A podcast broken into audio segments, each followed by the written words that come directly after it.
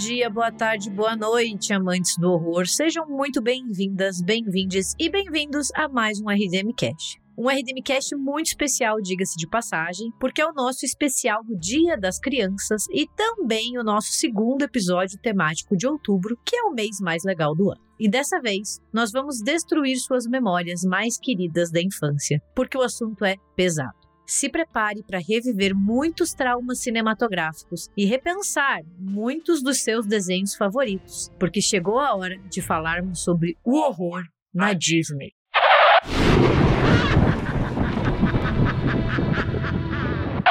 E para essa tarefa eu tenho aqui comigo ele, que até hoje frequenta terapia por causa da morte da mãe do Bambi, Gabriel Bravo é uma tristeza muito grande só de lembrar dessa cena. Ela é, é feita para traumatizar a criança. Eu não sei o que, que o Walt Disney pensou. Se era, não, vamos ensinar as crianças aqui a lidar com o luto, né? Mas o que ele conseguiu foi traumatizar várias gerações, né? Porque é, o Bambi ficou muito famoso, então ele conseguiu traumatizar várias gerações em sequência. Bambi é da década de 40 e até hoje a gente comenta a morte da mãe dele, entendeu? A gente não deixa nem a pobre coitada descansar mais efeitos que a Segunda Guerra Mundial, a morte da mãe do Bambi. e ele, que nunca mais foi o mesmo depois de O Rei Leão, Thiago Natário. Ah, isso transformador, né? Porra, eu tinha a famosa fita verde, né? Aquela que você tentava assistir 50 mil vezes para ver se mudava o resultado, mas nunca, nunca se transformava, né? Então, é, realmente, Rei Leão é, é, é um trauma coletivo que marcou a geração millennial, né? Enquanto a gente aqui vai tentando se recuperar dos nossos traumas, fiquem com os nossos recadinhos que a gente já volta para falar sobre traumas e animações da Disney.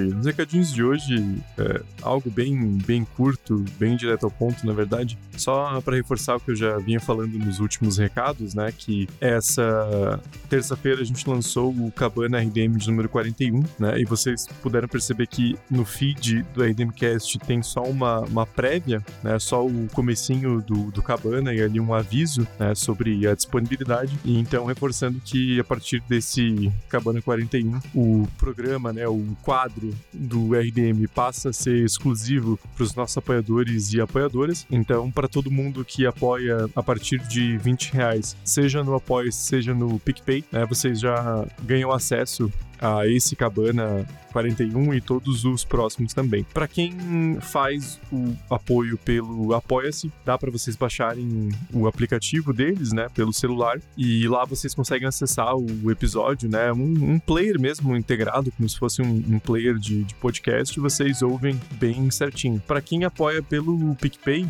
né, como o aplicativo ainda não tem essa, essa funcionalidade, a gente disponibilizou um link no grupo dos, dos apoiadores, né, no, no, no grupo secreto do Telegram, e eu deixei fixado lá, então para quem é, ainda não conferiu o Cabana dessa semana, corre lá que tá ou fixado no grupo ou no aplicativo do Apoia-se. E para quem ainda não é apoiador, apoiadora do RDM, corre lá no apoia.se barra RDM ou procurando por República do Medo no PicPay. E considere apoiar o RDM a partir de 20 reais que vocês ganham acesso aos cabanas e também várias outras recompensas que a gente tem. E falando nisso, queria deixar aqui então um, abraço carinhoso especial para Thaís Crisóstomo, que é a nossa nova apoiadora do Inquilino do Quarto Secreto Plus. Então fica meu grande abraço e a dedicatória desse episódio, desse RDMcast para Thaís. E nosso muitíssimo obrigado, claro, não só meu, mas também do, do Braga e da Gabi. Mas então é isso, gente. Feito os avisos, deixo vocês com esse episódio especialíssimo de Dia das Crianças sobre o horror na Disney.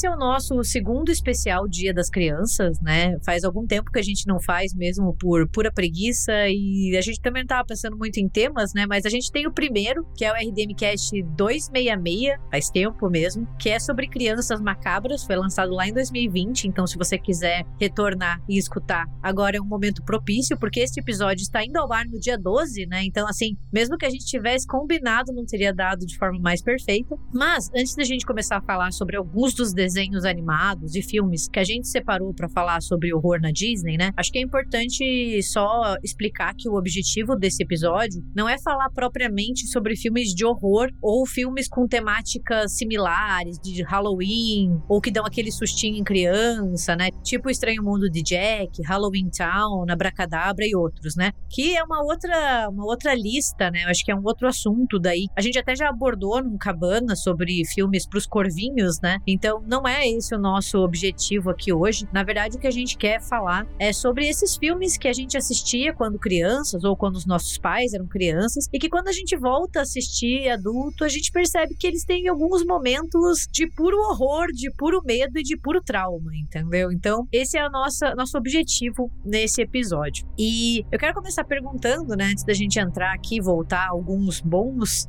anos pro Braga e pro Thiago, se tem algum filme de animação da Disney que te deixou com muito medo, sem ser voltado para causar medo. Sabe aquela coisa que te assusta quando você é criança e, você fica assim, tipo, não, ele não é um filme voltado para dar medo. Eu tenho alguns e eles já estão na lista, então eu nem vou responder porque daí a gente vai comentando, entendeu? Pô, difícil, assim, sentir medo com Disney, mas eu acho que se, se eu pensar uma coisa que eu achava muito macabra, são algumas cenas de, de Branca de Neve. Eu não, eu não vou me alongar, porque eu sei que tá na lista, mas principalmente o modo como a bruxa má termina, né? Conclui. Aquilo eu achava extremamente macabro. E, sei lá, pensando agora em como o filme de criança é feito, aquilo ali pode ser até considerado fora do tom, né? Mas dentro da, da Branca de Neve é uma cena muito legal e extremamente macabra, né? Então a, a, coisa que eu tenho na cabeça é isso, né? De pensar quando criança que eu ficava, meu Deus, que coisa é essa que tá acontecendo? É o desfecho da Rainha Má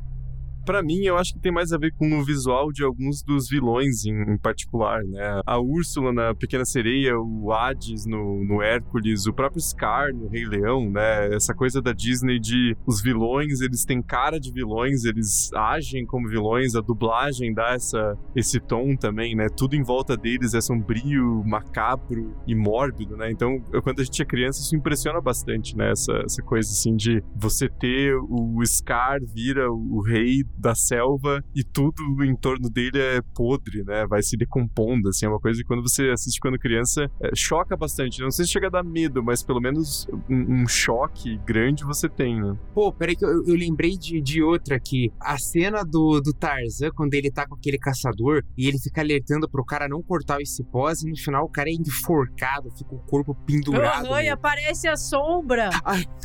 é, o, é o Clayton, não é? O Clayton? Agora vai ser Clayton, agora vai ser Cleiton. Se não for, é um bom nome. Mas o, o, próprio Tarzan, né? Tipo, ele. Os pais dele morrem e ele fica lá abandonado. É o terror de qualquer criança, sabe? A Disney, ela sabe tocar as nossas feridas quando nós somos crianças. Esse medo do abandono, o medo dos nossos pais sumirem, né? Vulgo morrerem. É muita coisa que quando a gente volta, a gente vê que, nossa, isso aqui é macabro, isso aqui é pesado, entendeu? Tarzan é bem sombrio mesmo. E no fim das contas é, é sobre colonização, né? Então é pior ainda, né? Na real. Vamos começar aqui, né? A gente vai ter que voltar alguns bons anos exatamente para 1937 pro primeiro longa-metragem da Disney. Então, assim, Walt Disney nem sabia muito bem o que ele estava fazendo. É, sabia, mas acho que não tinha a ideia da proporção que o estúdio tomaria e que se tornaria um símbolo, sei lá, de capitalismo, globalização e que a gente adora consumir e que se foda, entendeu? Mas o Branca de Neve, ele foi lançado em 37 e justamente foi o primeiro longa da Disney. Então ele tem muito essa coisa emblemática dela ser a primeira princesa, como a gente fala da, das princesas da Disney, né? E e ele foi um sucesso. Hoje em dia ele é um clássico, né? Ele é baseado em um conto de fadas dos irmãos Green, né? E que a gente sabe quando a gente fala de contos de fadas, a gente tá falando mais de quem reuniu né, essas histórias, não que eles criaram, eles provavelmente escutaram muito por história oral, essas coisas, e reuniram um compilado escrito, né? Mas o filme ali é baseado nessa compilação dos irmãos Green. Acredito eu que a gente não precisa apresentar Branca de Neve, né? Acho que se você tá escutando a gente e nunca assistiu Branca de Neve, vai assistir porque é fácil de achar e ela tá em qualquer lugar, né? Tem a Branca de Neve e os Sete Anões. Sempre gostei do Zangado, meu anão favorito de todos ali. Ele é o mais legal e o mais autêntico. Seu bobalhão, os calos doem. Maluco! Seu bobalhão, os calos doem. Quieto.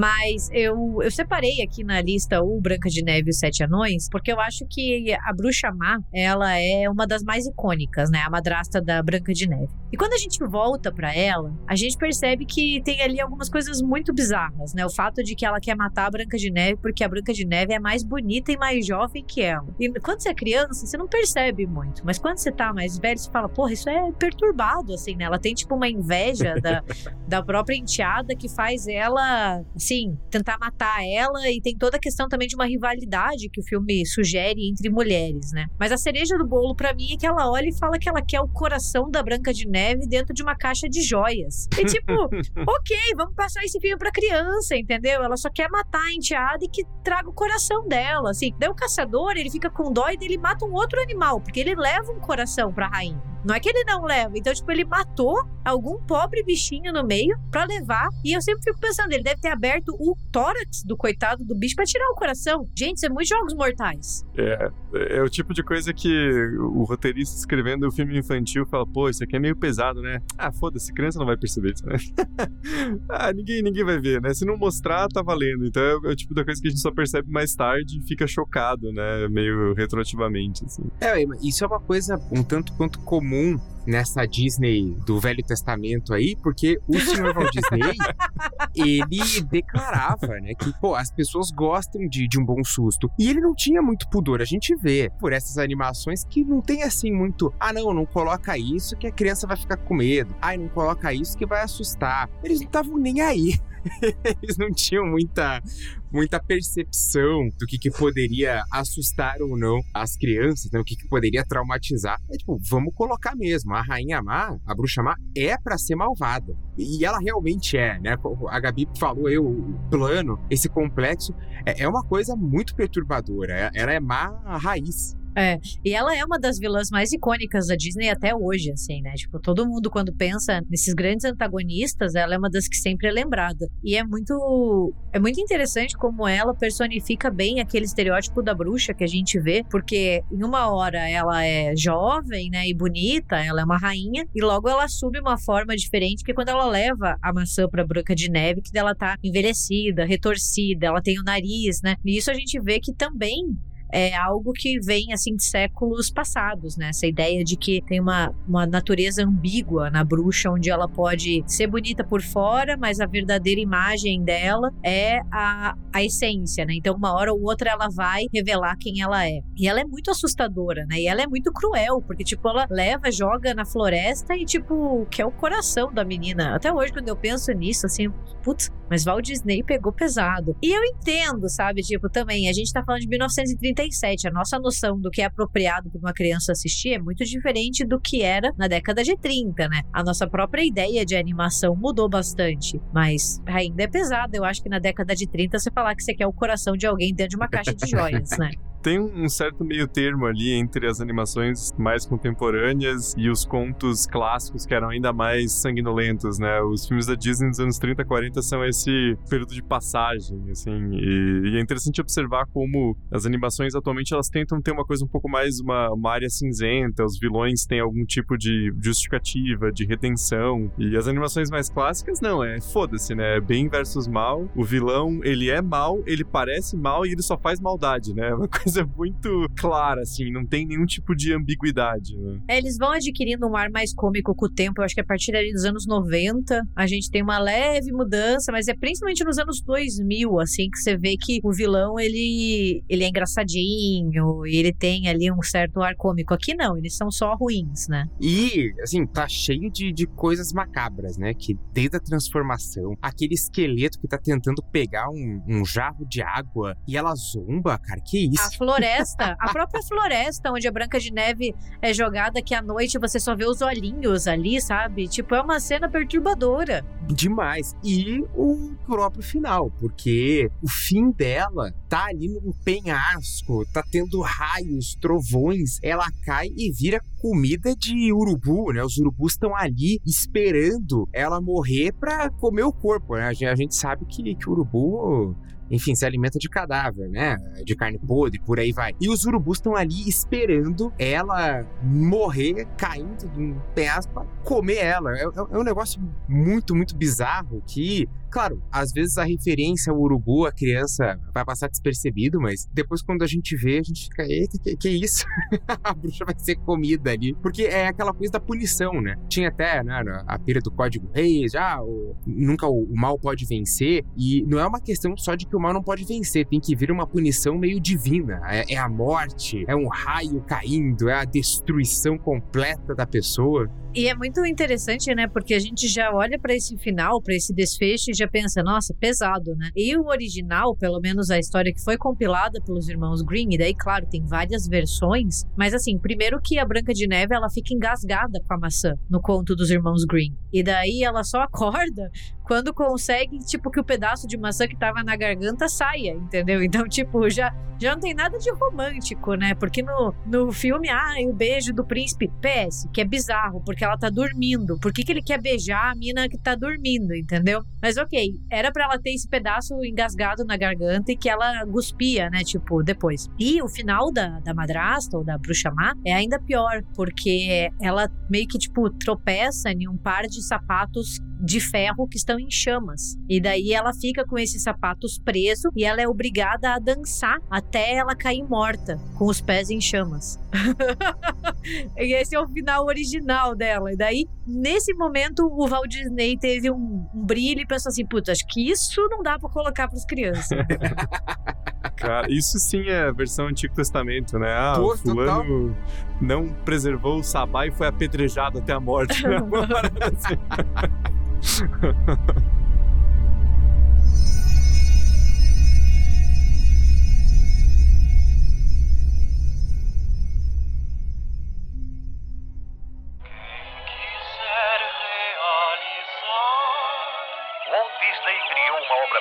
cinema que se tornaria um dos mais famosos filmes de todos os tempos.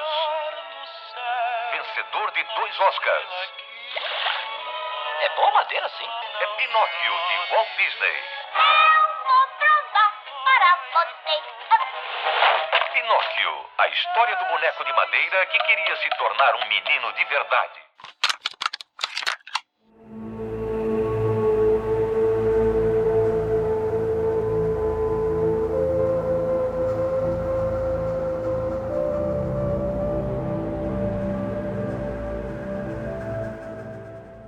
Branca de Neve foi um grande sucesso, virou um clássico da Disney. Logo veio o segundo longa-metragem de animação dos estúdios em 1940, que é Pinóquio, também conhecido como precursor de Chuck, porque nada tira da minha cabeça que aquele maldito boneco de madeira um dia vai se tornar do mal, entendeu? E de novo, né, o Pinóquio, ele é baseado em um outro escrito, né, na verdade, nas Aventuras de Pinóquio, que é do escritor italiano Carlo Collodi, e Cara, eu sempre achei Pinóquio muito bizarro, porque assim, eu acho a premissa do boneco de madeira que quer se tornar um garoto de verdade bizarra. Não me desce, sabe? Assim, tem alguma coisa nesse filme que me incomoda, que me soa estranho, né? Mas tem dois momentos significativos do Pinóquio do filme, que eu acho que assustaram qualquer criança, que é quando o Gepeto era engolido por uma baleia. Eu odiava essa cena quando eu era pequena, eu ficava morrendo de dó do velhinho, tadinho dele sendo engolido por uma baleia monstruosa. E quando eles vão para a Ilha dos Prazeres, que os meninos são transformados em burros de carga, porque eles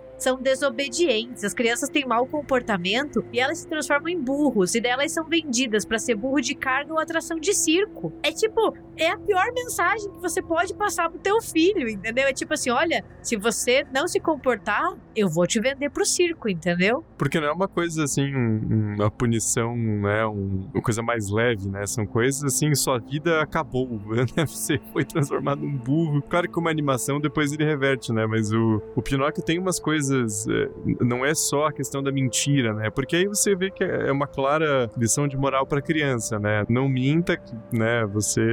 Ninguém vai acreditar em você. Isso é coisa que tem, tem outras histórias que, que desenvolvem isso, né? Agora, é, as consequências em, em, si são muito pesadas e tem um, um, teor existencial muito grande também, né? O Pinóquio é esse menino de mentira que quer ser de verdade. Esse fica uma coisa, meu Deus, o que é ser de verdade? a criança já, já começa a pirar com essas coisas, porque o filme inteiro bem macabro. Né? O visual do Pinóquio é bizarro, eu acho. Eu olho para ele, assim, é estranho, entendeu? O original, né, do, do Carlo Collodi tem muito disso, né? Você ensinar para as crianças meio que um. É para ser uma história de etiqueta, né? Para você ensinar as crianças a não mentir, a obedecer seus pais, a estudar. Então ele tem todo esse, esse teor moral, né? De ensinar para os jovens ou para os pequenos por meio do Pinóquio, né? Então é, ele é essa literatura desde sempre voltada para isso. Mas eu sempre achei muito, muito estranho, assim, não, não sei. Desde criança, o Pinóquio me incomoda. Hoje eu olho e falo, tá, é o pai do Chuck. Tanto que tem até um filme, que acho que foi o Braga que citou em um cabana uma vez, que é o Pinóquio do mal, entendeu? É o Pinóquio boneco assassino. É óbvio, olha aí, tipo, alguém viu e pensou a mesma coisa que a gente. Falar, pô, fazer o Pinóquio matar geral, entendeu? A vingança de Pinóquio. Esse filme é, é, é icônico com um excelente final. É, a, a, própria transformação dos meninos ali, a cena da transformação, ela já é toda bizarra, né? Porque ele tá implorando pro Pinóquio, a mão dele vira um casco. Um deles grita, né? Um, eu, eu quero minha mãe ou algo parecido. É muito triste. E falando em tristeza, depois vem o Guilherme Del Toro e, e deixa a parte mais de assim, assustador de lado e destrói nosso coração, né? Porque aquele filme você sai chorando ou você sai muito triste do, do Pinóquio no meio da Itália fascista. então, assim, acho que essa coisa sombria, macabra, sempre vai acompanhar Pinóquio, né? Não tem jeito. Tem toda uma essência dark, não tem como você negar, assim. Essa questão existencialista do filme também, como o Thiago falou, né? Ah, ele quer ser um menino de verdade, mas o que é ser um menino de verdade? O que é ser humano? Daí você começa a levantar um monte de questão. Você percebe que, sei lá, Pinóquio e Frankenstein conversam entre si em várias questões e, sei lá, acabou a magia do filme infantil. É, porque tem a questão do criador também, né? E o Braga falou da versão do Del Toro, né? Só lembrando que a gente tem o Cabana RDM de número 22, que a gente conversou sobre o filme, mas é, é justamente isso, né? Ele pega esse pano de fundo sombrio que já tem no, no filme original e triplica, né? Ele coloca bem claramente na, na Itália fascista e o Gepeto como essa figura melancólica, né? Que cria o, o Pinóquio por uma total e completa falta de, de companhia e de uma motivação para viver mesmo, né?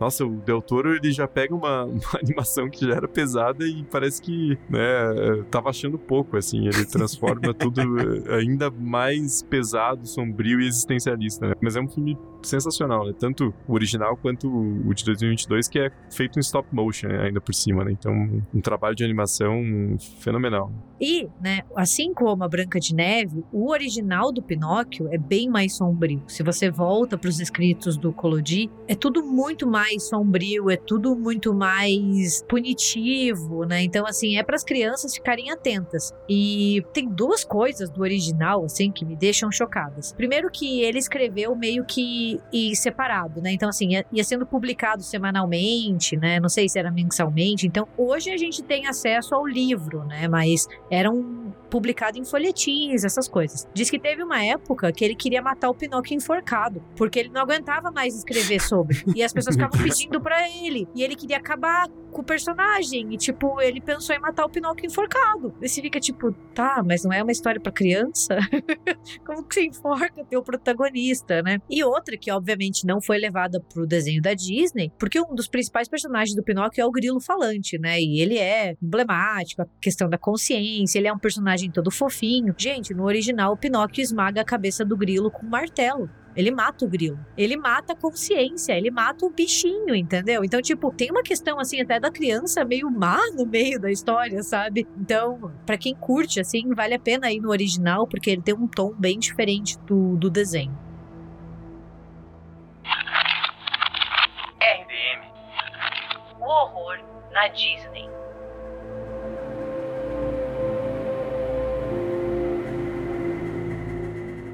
E no mesmo ano de Pinóquio, 1940, a gente teve, acho que o, provavelmente um dos maiores, se não o maior clássico da Disney, que é um filme que até hoje é divulgado, relançado. Todo mundo já assistiu em algum momento da sua vida, VHS, no YouTube, DVD, no cinema, porque ele meio que estabeleceu assim um marco das animações, que é o Fantasia, né?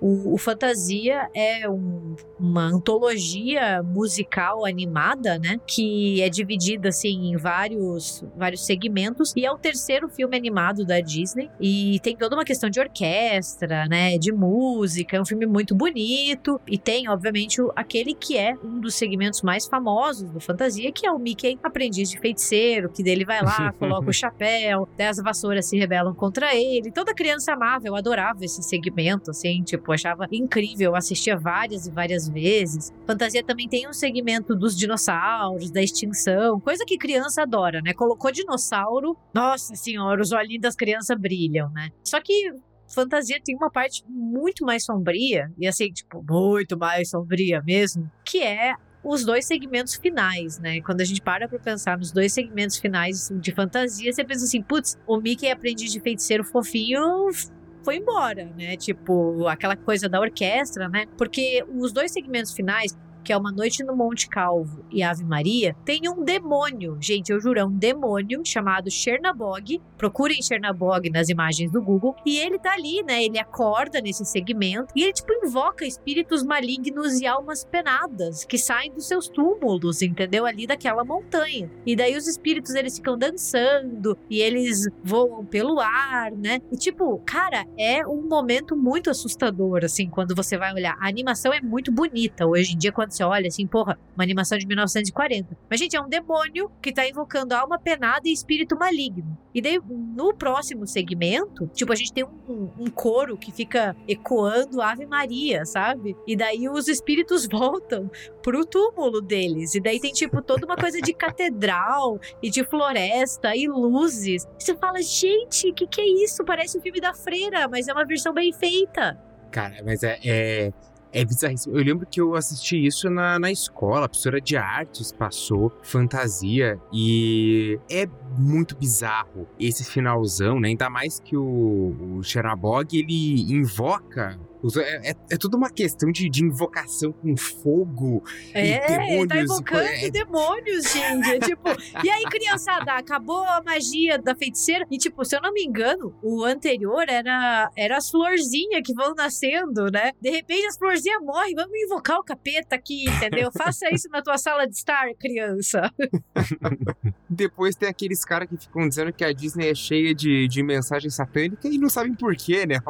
Pira que, que eles colocavam nos filmes. Acho que choca também, como a Gabi falou, é, quanto é, é, pesado o tema, mas também a qualidade da animação parece que piora, né? Porque fica uma coisa ainda mais vívida, né? Você sente o negócio ali muito claro, né? E tem uma, uma representação visual muito chocante também, né? Eu, eu, não lembro desse quando criança, eu acho que eu vi só o, o pedaço do, do, Mickey, porque, né, é, é clássico demais, mas é, é, uma animação que, que até hoje em dia é muito bonita, né? Só um segundo comentário também, o, pra mim, o meu maior trauma com o Mickey é o jogo de Mega Drive, o Castle of Illusion, que era difícil pra um caralho. Você tinha que ficar jogando de novo, que não tinha save, aquela porra. E, nossa, cara, aquilo me dava uma, um ódio profundo, mas tava todo dia eu lá jogando de novo, né? mas me dava raiva. E tinha umas fases bem bizarras também, né? Porra, assim, tinha umas coisas que chegava a assustar também. Ai, mas fantasia é muito bom, assim, eu acho que é um desenho que, nossa, eu acho ele muito lindo, ainda vale muito a pena. E eu acho muito interessante porque tem muita gente que fala que lembra do Chernabog e fala, cara, eu fiquei com aquele misto de medo e fascínio, sabe? Talvez foi meu primeiro contato com horror, né? Não é um segmento de horror, não é um filme de horror, mas quando a gente é criança, sabe aquela coisa, putz, ele me assusta, mas eu quero ver, né? Então eu vou lá e coloco de novo. E é muito interessante pensar que é uma animação de 1940, então muitos de nós tivemos contato com ela quando ela já tinha sido lançada há mais de 50 anos. E ainda assim tem esse impacto, né? Mas que, que tem uma mensagem subliminar da Disney aí, gente, só pode, né? Porque o Chernabog tá invocando geral, mas é uma penada, entendeu? É, o, o, dia que fizerem a, a ressuscitação da cabeça do Walt Disney, que tá congelada lá na, na Disney, no, no Magic Kingdom, lá no subterrâneo, daí a gente vai poder perguntar para ele. Mas enquanto não inventam a tecnologia, a gente só pode especular. Não é que sabe que eles fazem, eles fazem uma procissão noturna no Magic Kingdom, onde a cabeça dele sai, né? As teorias da conspiração, né? A galera já pira. Eles ficam fazendo assim uma procissão com a cabeça decepada do Walt Disney.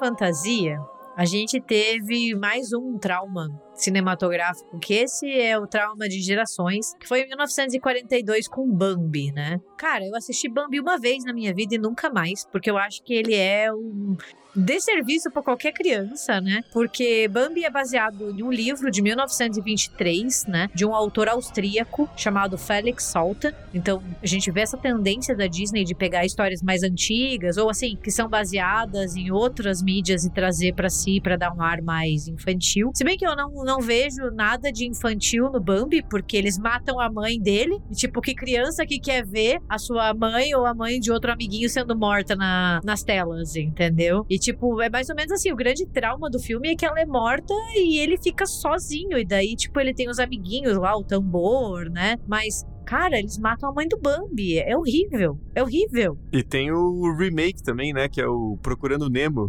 Que também tem a mesma coisa, assim, que, que acho que para mim, pelo menos, foi mais parte da minha infância, assim, que eh, tinha uma, um meme, assim, né, da pessoa explicando o plot de Procurando Nemo sem falar que era Procurando Nemo, né? É um pai solo que tem que cuidar das crianças depois que um psicopata mata os 100 mil filhos dele no, no, no, nos ovos, e daí depois eles vão achar e os humanos sequestram ele, assim, aí depois você vê, não, é só Procurando Nemo mesmo. Que... Mas acho que é o nosso referencial, né, de, assim, de filmes onde a premissa, né, antes até do desenvolvimento, mas a, o, o, que começa o plot é a mãe ou o pai do, do, personagem morrerem, né? Que é uma coisa que você fica assim, porra, que é isso, cara? Pô, só queria ver uma animaçãozinha bonitinha, né, cacete?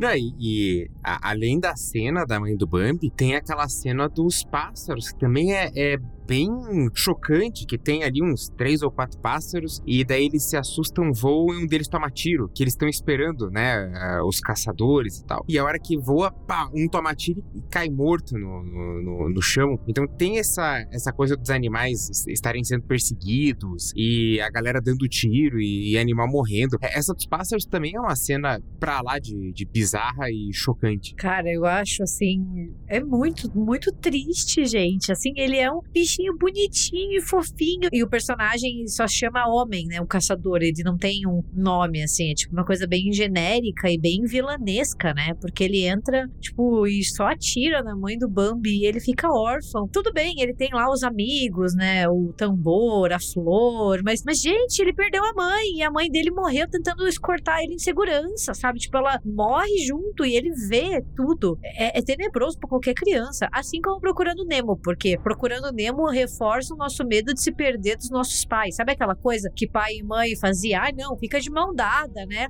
Porque se você se perder, não vou te achar. Gente, a pessoa é o terror de qualquer criança, pelo amor de Deus. Até hoje, eu tenho 31 anos, tenho medo de me perder da minha mãe. Já pensou? E aquele peixe no começo lá é um psicopata filho da puta, né? Porra, aquilo dá medo pra caralho, com aquela luz bizarra, né? Nossa senhora. Porra, Procurando Nemo é, é pesado também.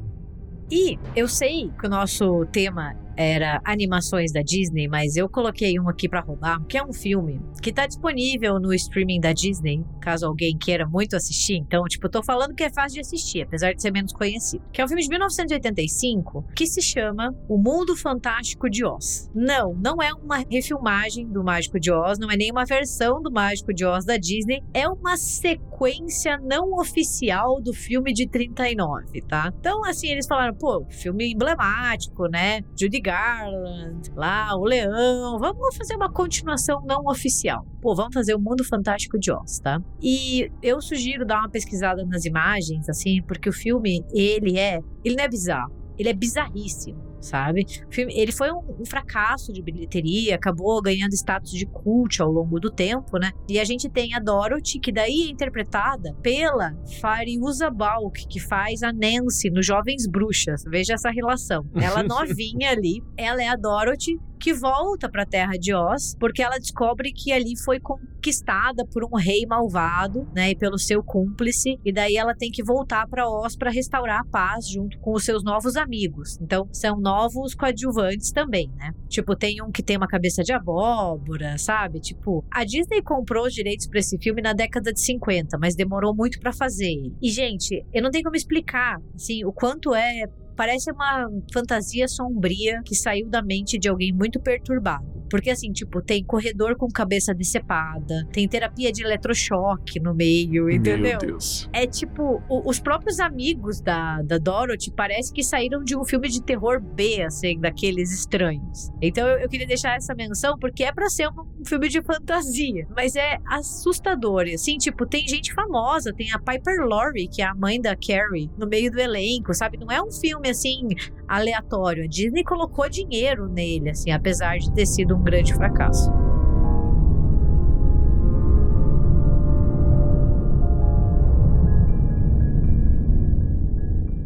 ainda na década de 80, e a gente pulou ali os anos 50, 60, 70, porque eu não achei nenhuma animação que causasse tanto desespero nessas épocas. Então, se os nossos ouvintes tiverem alguma indicação, por favor, deixe nos comentários, né? Mas em 1989 a gente tem A Pequena Sereia. Ah, fofinho, filme da Disney, mais uma princesa, Ariel, Cuticute, sereias, amamos todas, né? Mas quando você volta para Pequena Sereia, começa a olhar algumas coisas meio estranhas, assim, né? Tipo, a própria Úrsula é uma vilã extremamente sombria, né? Aquela coisa, assim, ela tem um, todo um tom dark, pesado, maligno. O fato dela querer a voz da, da protagonista e se passar por ela, assim, é tipo, what?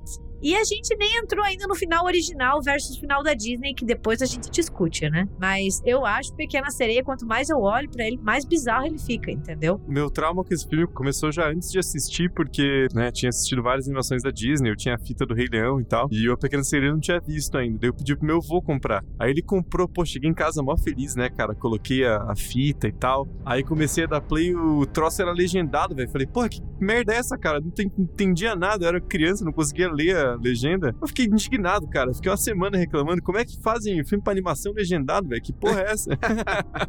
porra, como é que eu vou ler o negócio? Eu fiquei puta aí.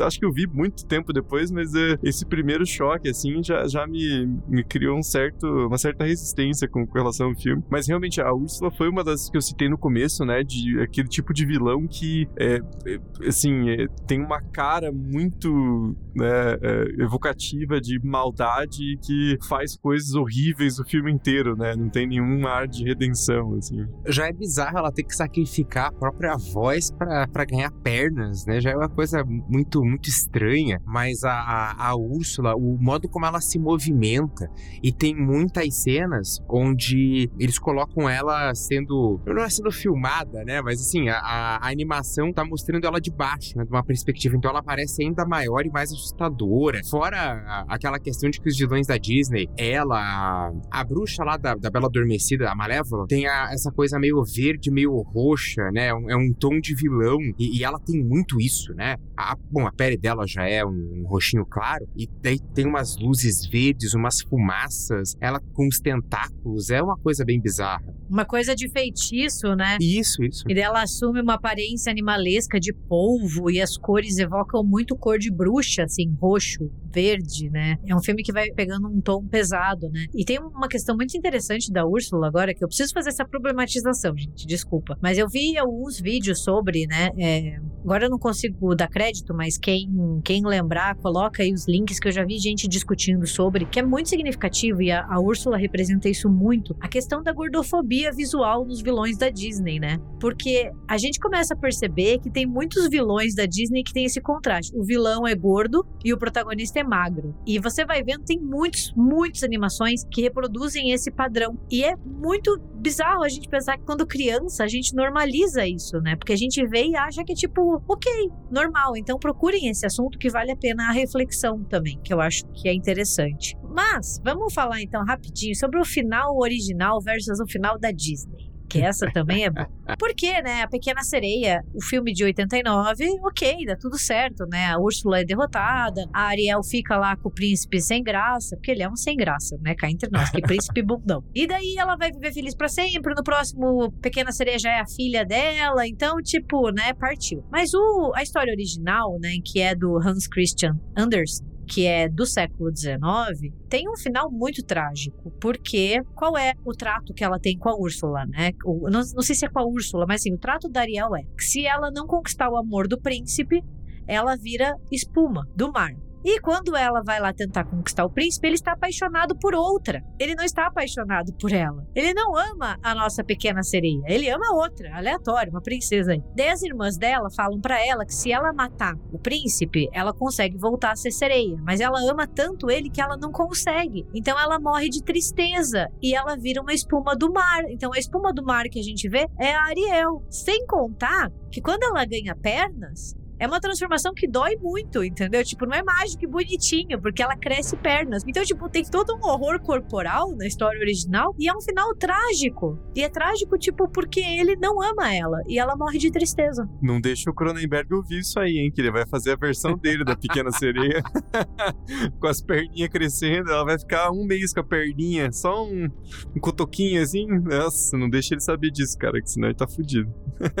Ou não, né? Vai uma coisa, uma coisa legal. Mas né? Eu acho que isso também levanta a questão pra gente, e a gente pode falar até de algumas outras princesas, né? Que é sobre os contos de fadas originais, porque eles têm esse tom muito mais sombrio. A gente falou da, da Branca de Neve, a gente falou do Pinóquio, da Pequena Sereia, mas, tipo, por exemplo, Cinderela, né? A gente não citou o filme da Cinderela porque ele não tem nada demais, assim, sei lá, olhando de um prisma do horror. Mas a história original, as irmãs da Cinderela, né? As irmãs más, elas cortam os próprios pés para caber dentro do sapatinho. Tipo, elas decepam os pés e daí fica cheio de sangue, sabe? Tem toda essa questão. No Bela Adormecida, é outra coisa horrível, a Bela Adormecida ela sofre violência sexual enquanto ela tá dormindo e dela é engravida, então ela acorda quando ela tá dando a luz. Então, tipo, a gente vai vendo que essas histórias, elas carregam esses tons sombrios porque elas sempre foram sombrias, né? Elas sempre tiveram essa coisa pesada e, e de violência e sangue e culpa, né? O Braga falou do Velho Testamento e sempre tem essa questão da punição, né? A punição ela vem triplicada nas histórias originais.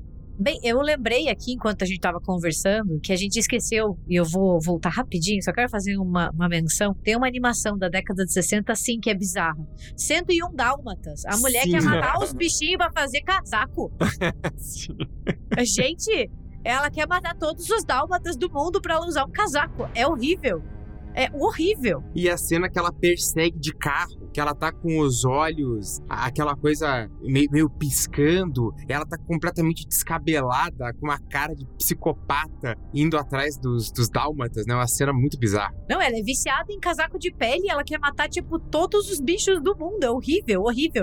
Eu lembro que eu ficava morrendo de medo quando eu era criança, porque teve o, o live action, né? Que a, a Cruella é a Glenn Close. A Glenn Close tá incrível como Cruella. E, gente, eu morria de medo, porque eu ficava, meu Deus, ela vai matar os cachorrinhos, entendeu? Não, a, cara, Cruella, tanto da animação quanto do filme, é, é um trauma de criança mesmo, porque elas são muito cruéis, realmente, né? Aham. Faz jus ao nome, assim. E aquela coisa também da pele cinzenta, meio cadavérica também, né? Que é, que é clássico das animações, né? Ela engana todo mundo, ela finge que ela gosta dos cachorrinhos. É horrível, é horrível, meu Deus do céu. E outro que também é muito bizarro é o Alice no País das Maravilhas, né? Que, meu Deus, o filme é uma psicodelia, assim, usou muitas drogas e daí você compra o que tá acontecendo. Até porque a rainha quer cortar a cabeça da Alice, né? Então, Sim, tipo, sim. É outro que tem uma temática bem, bem pesada.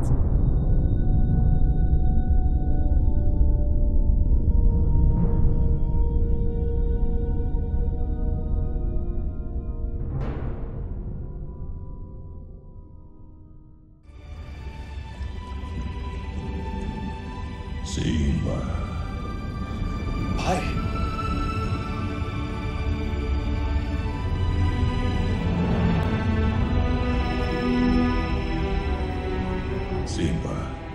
Você esqueceu de mim. não. Nunca. Você esqueceu quem você é e esqueceu de mim. Olhe para dentro de você. Você é muito mais do que pensa que é. Você tem que ocupar seu lugar no ciclo da vida. Como eu posso voltar? Eu não sou mais quem eu fui. Lembre-se de quem você é. Você é meu filho e o verdadeiro rei. Lembre-se de quem você é. Não! Por favor, não me deixe! Lembre-se. Pai,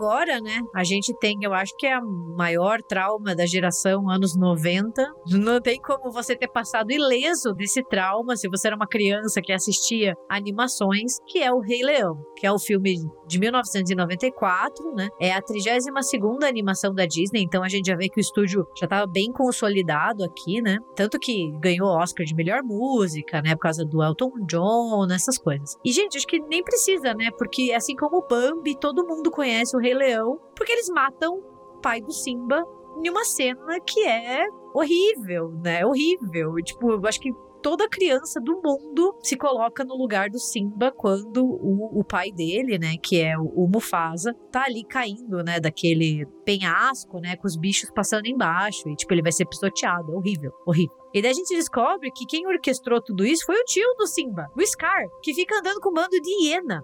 Que é tipo, mais também assustador impossível. Não, e, e claro que quando a gente era criança a gente vê tudo dublado, né? Mas você pega, assim, a- as vozes originais, quem faz o Mufasa é o James Earl Jones, né? O, porra, o papai Darth Vader, né? E, o- e quem faz o Scar é o Jeremy Irons, ele tem uma voz muito assustadora, né? Ele consegue imprimir isso muito bem no, no personagem, né? Ele tem aquela coisa grave, assim, sarcástica, né? O Scar é muito cínico, né? Eu acho que isso é uma coisa que quando a gente é criança pega muito, né? Porque ele não é só aquele vilão que faz a maldade, ele é dissimulado também, né? Ele é um impostor, assim. Você, mesmo criança, você percebe que, que ele é um filho da puta porque ele, né, consegue pagar de bonzinho, né? E aí a adaptação de Shakespeare também, né? Do King Lear, né? Essa coisa mais clássica do que A né? tragédia. É, a tragédia do, do rei morto pelo irmão. Então é, é, uma coisa muito clássica que o filme adapta muito bem, né? Eu acho engraçado quem que adaptou pensou assim: putz, vamos pegar aquela tragédia lá do Shakespeare, onde o tio mata o pai, e vamos colocar para as crianças assistir. Só que vamos fazer tipo em animaizinhos fofos, a gente coloca tipo um leãozinho criança, entendeu? Não, e, e é, é, é, incrível que na dublagem em português ficou, né, o Vida Longa ao Rei, mas eu acho que todas as cenas que envolvem o Scar e as hienas são bastante macabras, especialmente o final do Scar também, né, aquela coisa, o, o vilão tem que ter um, um final meio, meio trágico, ou meio não, né? Completamente trágico. E toda vez que ele tá com as hienas é cheio de, de crânio de animais, uhum, né? E eles sim. ficam, ah, os crânios, as hienas dando risada, e depois elas avançam quando ele, ele perde o trono, e você só vê a sombra, né? Daí eles mudam pra sombra do, do Scar. É uma coisa muito bonita, mas muito macabra ao mesmo tempo. Eu já contei isso, né? Eu tenho um amigo que quando ele assistia a fita do, do Rei Leão, toda vez que ele assistia, ele ficava sentadinho na frente, daí ele ficava voltando no momento que o Mufasa morre, e dele, tadinho, ficava gritando assim: corre, corre! Você consegue se salvar! Achando que ele ia conseguir mudar alguma coisa.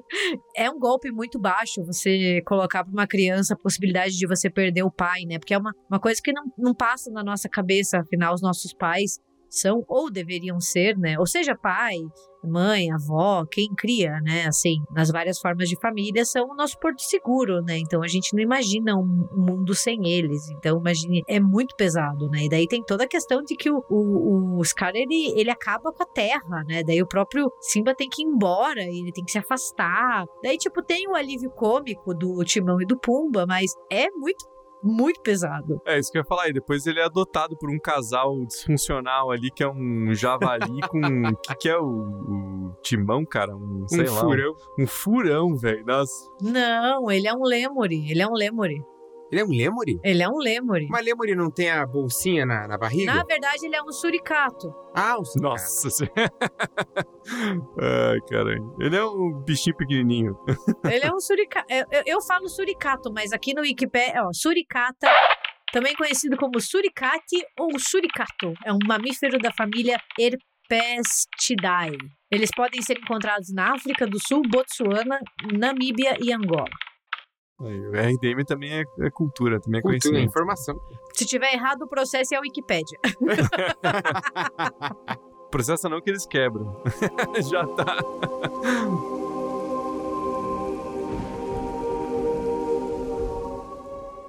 E ainda nos anos 90, né, tem uma animação que eu gostaria de destacar. Tem um carinho muito especial por ela, porque foi o primeiro filme que eu vi no cinema, que é Pocahontas, né? Ele é um filme de 95. Eu não sei o que a minha mãe tinha na cabeça ao me levar no cinema, porque eu nasci em 92, então eu devia ter uns 3, 4 anos, eu não assisti porra nenhuma do filme, entendeu?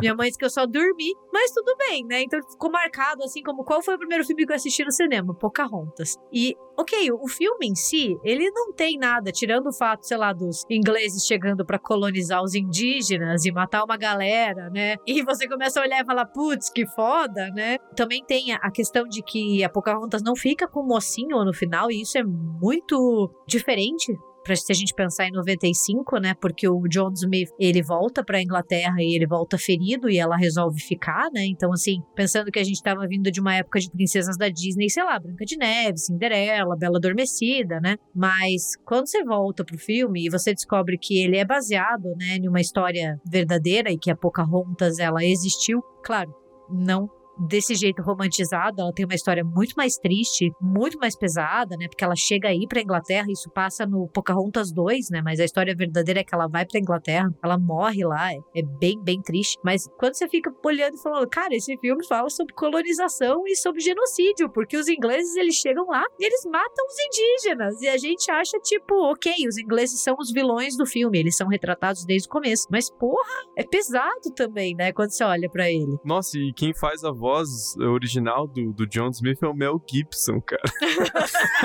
é. Significativo. Que aleatório do caralho, né?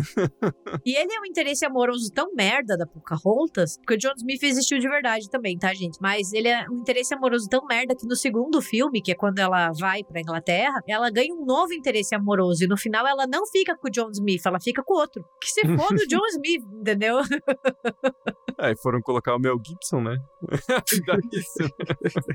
Mas eu lembro que quando eu era pequena eu ficava muito assustada naquela hora. Mas é, é o clímax do filme já, né? Que eles vão se reunir, assim, tipo, e eles pegam em armas. E o filme pega toda uma cenas mais escuras, assim. E fica bizarro, né? Porque, tipo, tem o pretendente da Pocahontas, que é o Cococum, sei lá, gente, como que diz, que é o, o indígena que o pai dela escolheu, né? Porque o pai da, da Pocahontas é o chefe, né? E ele morre também, ele leva um tiro, ele morre. Então, assim, os personagens, eles, eles morrem por, por arma de fogo. E eles se preparam pra batalha. E tudo bem que daí o filme tem os seus alívios ali com os animaizinhos, né? Tem um pugzinho que é muito engraçado. Tem o beija-flor mal-humorado, que é o amigo da Pocahontas, e o gambazinho, que são os melhores do filme. Mas, tipo, ele é um filme que, que a gente fica com o tempo olhando, falando, cacete, na vida real, essa galera foi toda morta por esses ingleses, né? Ah, e o Thiago tava falando das vozes.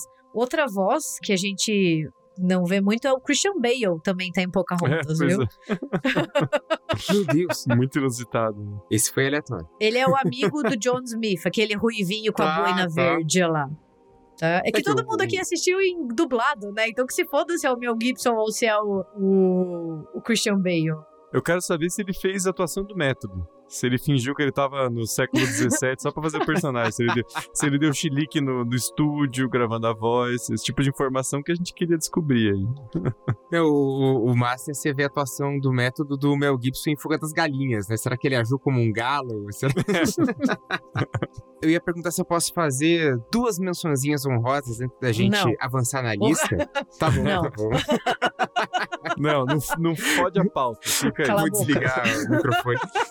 Pode ir, vai. Tem só dois momentos que eu acho bastante macabros. Um macabro muito triste. O primeiro, 92, se não me engano, que é o, o Aladdin, tem um momento em que o Jafar vira uma serpente. E, e é um momento Sim. meio Sim. esquisito também, né? Uma cena com muito vermelho, uma coisa meio macabra. Ah, enfim, ele vi- vira uma baita de uma, de uma serpente, né? E daí ele prende o sultão dentro da ampulheta. É tipo.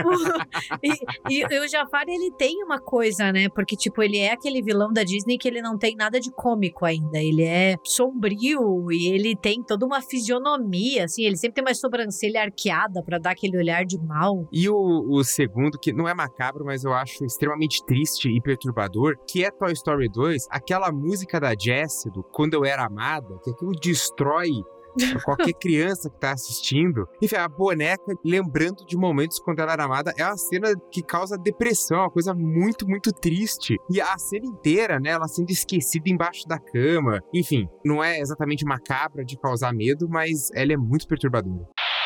Quando eu era amada, vi o mundo todo azul. Mas segura aí, porque Toy Story dá pra fazer um episódio inteiro, né? Porque tem um monte de coisa no primeiro também, aquele moleque psicopata. No terceiro, os bonequinhos estão se encaminhando pra ser incinerado, cara. Deus, cara, que que é aquela cena? se- Segura aí que a gente faz um episódio depois, porque tem Toy Story tem muita coisa. Isso que a gente fez um recorte da Disney, porque tem, tipo, sei lá, Em Busca do Vale Encantado, que é aquele dos dinossauros. Ah, Que tem sim. extinção dos dinossauros, entendeu? Nossa. Gente, isso é traumatizante, entendeu? Tudo bem, todo mundo sabe que não tem mais dinossauro. Você não precisa mostrar eles morrendo, entendeu? Nossa, você me despertou uma memória com esse filme que eu nem lembrava. E, porra, é verdade. Isso que a gente a gente selecionou só a Disney, porque já tem bastante material. Agora, se a gente for pra Toy Story, se a gente for pra Em Busca do Vale Encantado, ou até pra alguns live actions, nossa senhora, a gente não vai sair daqui nunca mais.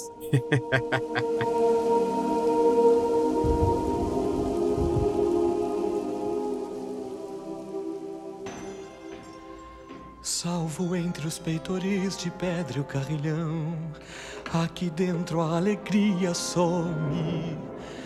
Toda minha vida eu vivi na solidão, não ter liberdade me consome. Preso aqui em cima vi pessoas Eu conheço todas pelo nome. Toda minha vida eu imaginei descer, ir até lá, passear lá,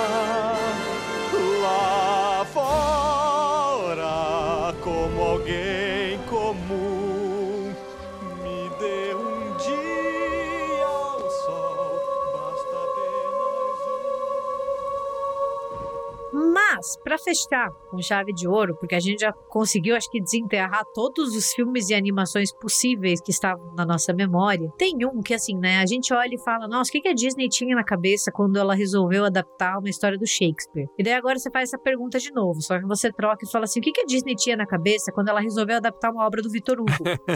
Sim, a gente tá falando de O Corcunda de Notre Dame, de 1996. Eu amo O Corcunda de Notre Dame. A animação, assim, é muito legal. Eu lembro até hoje, tenho uma memória muito afetiva, que meu pai falou assim pra mim. E é- ele ficou me cozinhando. Na minha cabeça de criança pareceu muito tempo, mas deve ter sido uma semana, tá? Que ele ia me trazer um presente. Porra, você não fala isso pra criança, né? E eu fiquei tipo, nossa, que ele vai me trazer, vai me trazer, vai me trazer. E ele comprou pra mim um daqueles livros que tinha os botõezinhos do lado, que tipo era pra você ir fazendo a musiquinha enquanto você lia. Então assim, tipo, ah, e era do Corcunda, contava a história do filme. Então assim, tipo, aperte aqui, daí tinha as palmas do festival, sabe? E gente, eu li tanto esse livro, eu brinquei tanto com ele, que acho que assim, virou uma coisa de estimação, assim. Eu lembro disso até hoje. Só que o tempo passou. Eu ainda acho Corcunda de Notre Dame uma animação muito bonita, tem uma mensagem muito bonita. Só que daí você olha assim, beleza, vou olhar o material de origem, né? O material de origem é sombrio pra caralho, né? Porque é, é o livro do Vitor Hugo, de 1831, e que se eles adaptassem página por página, eles iam ter que pagar a terapia de todas as crianças que assistissem ao filme, né? E provavelmente ia ser o primeiro filme da Disney com classificação 18, né? Porque ninguém ia poder assistir. E é uma história que já foi adaptada várias e várias vezes, né? A primeira adaptação se chama Esmeralda, é um filme, um curta francês de 1905, né? E tiveram várias outras no cinema antes da animação. Uma delas é O Corcunda de Notre Dame, que é um filme mudo de 23 do Lon Chaney, né? Onde a maquiagem dele é impecável, como Quasimodo. Tem uma versão de 56, que é com Anthony Quinn e com a Gina Lollobrigida, né? Então, assim, é uma história muito emblemática que ganhou a sua versão na, nas telas da Disney. E assim, né? A história começa já de uma maneira extremamente perturbadora, porque eles matam a mãe do Quasimodo, né? Tipo, e eles querem matar o bebê. E ela, tipo, vai até a igreja e deixa o bebê lá para ele se salvar, mas ela morre. Então, desde o começo, você tem essa coisa da perseguição aos Romani, né? E aquela coisa pesada do genocídio, do exterminar, né? E de matar até o diferente. Daí, ok, né? Tipo, até aí, tudo bem, né? Mas daí piora, porque daí o, o Frollo é um dos piores vilões da Disney. Gente, aquele homem é perturbado, porque ele tem toda uma questão de intolerância, né? Ele quer exterminar todos os diferentes e de ódio, mas tem todo um teor sexual reprimido com a Esmeralda, que toda vez que você assiste vai ficando, meu Deus do céu, esse cara tem uma tara nela. Ele tem foguinhos pela Esmeralda e é um filme para criança. Nossa, é bizarro demais. né? É muito bizarro. E a cena do Fogo no Inferno, né? A música é muito emblemática e eu, eu acho uma canção genial porque ela consegue resumir toda aquela questão de uma cultura do pecado, porque ele se sente atraído pela Esmeralda. Daí ele se sente culpado por isso. Só que a culpa verdadeira é dela, que só pode ser bruxa. E ele se sente sujo. E, E ela é isso- suja. Ca- e é um negócio assim, a, a- música, a cena, é um negócio tão genial, mas tão genial pra você pensar na dinâmica da Inquisição e, e tudo mais, em, em como que se dava essa coisa de um, sei lá, um recalque de desejos e essa violência que sai, né, por conta desses bispos, dos próprios inquisidores e tudo mais. É uma cena muito genial, mas obviamente também muito macabra, né, porque ele tá cantando e joga o lencinho dela no, no fogo e fala que ela vai queimar no fogo do inferno se ela não aceitar o seu beijo tenro. É uma cena bizarríssima. Cara, é, tem toda uma questão de pecado, de inferno, de luxúria, dentro de um contexto religioso, atrelado também a toda a questão de intolerância a um determinado grupo, né? Tem toda a questão do diferente, né? Também o Quasimodo ter o medo por causa do visual dele, daí ele fica lá em cima, né, sozinho. E daí o filme ainda é mega triste, porque ele ama a Esmeralda, mas ele não termina com a Esmeralda, porque a Esmeralda termina lá com o bonitão. Ela não termina com o Quasimodo, sabe? Ela, ela termina com o Febo.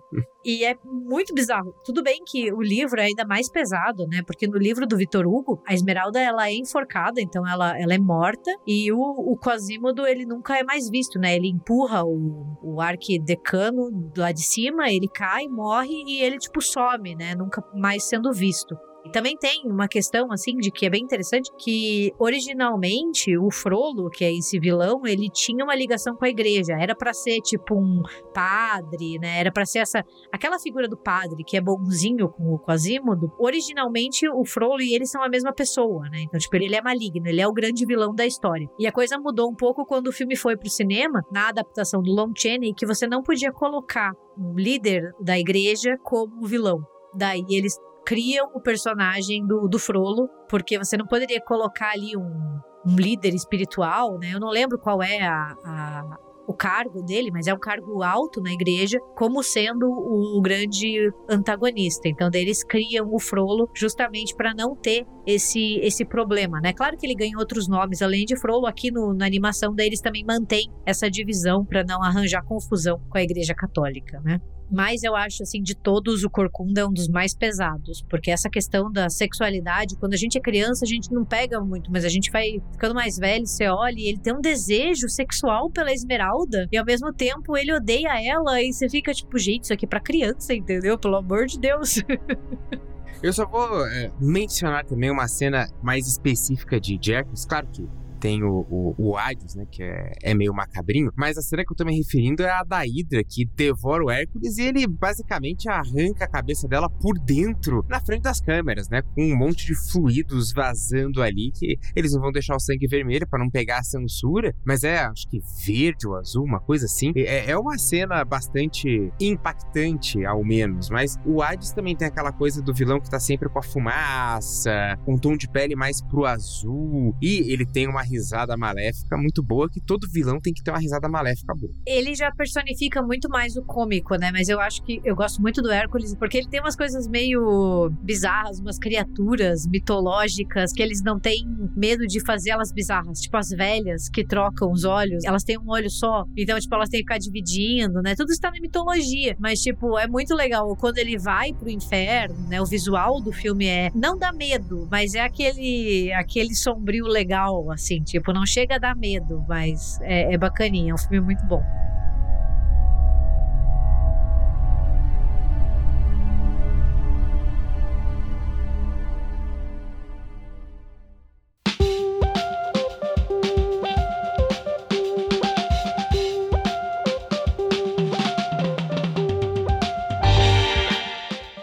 Gente, acho que agora já tá todo mundo muito traumatizado, precisando ligar pro terapeuta e marcar aquela sessão para colocar em dia, já que todas as nossas memórias foram destruídas, né? Mas a gente vai ficando por aqui. A gente teve que escolher alguns, né? Porque gente, a Disney tá fazendo 100 anos agora, né? Não tem como cobrir todas as animações e filmes lançados. Então foi uma coisa mais de gosto pessoal mesmo. Mas você tem algum filme que a gente não citou que você lembra que tem essa questão do horror, do medo, do trauma? Diz pra gente nos comentários, né? E não se preocupem que a gente vai fazer um dia um episódio só sobre Toy Story, só sobre outros filmes que tem esse cunho, meu Deus do céu, o que, que eu assisti, Em Busca do Vale Encantado, todos esses, não precisa nem pedir, que já tá no nosso radar. Mas então, contem pra gente o que vocês acharam do episódio. Vocês podem fazer isso tanto com um comentário no próprio Spotify. De repente a gente posta aí uma, uma enquete sobre qual dos filmes da lista é o mais perturbado, que tem cenas mais chocantes. É, e também vocês nos encontram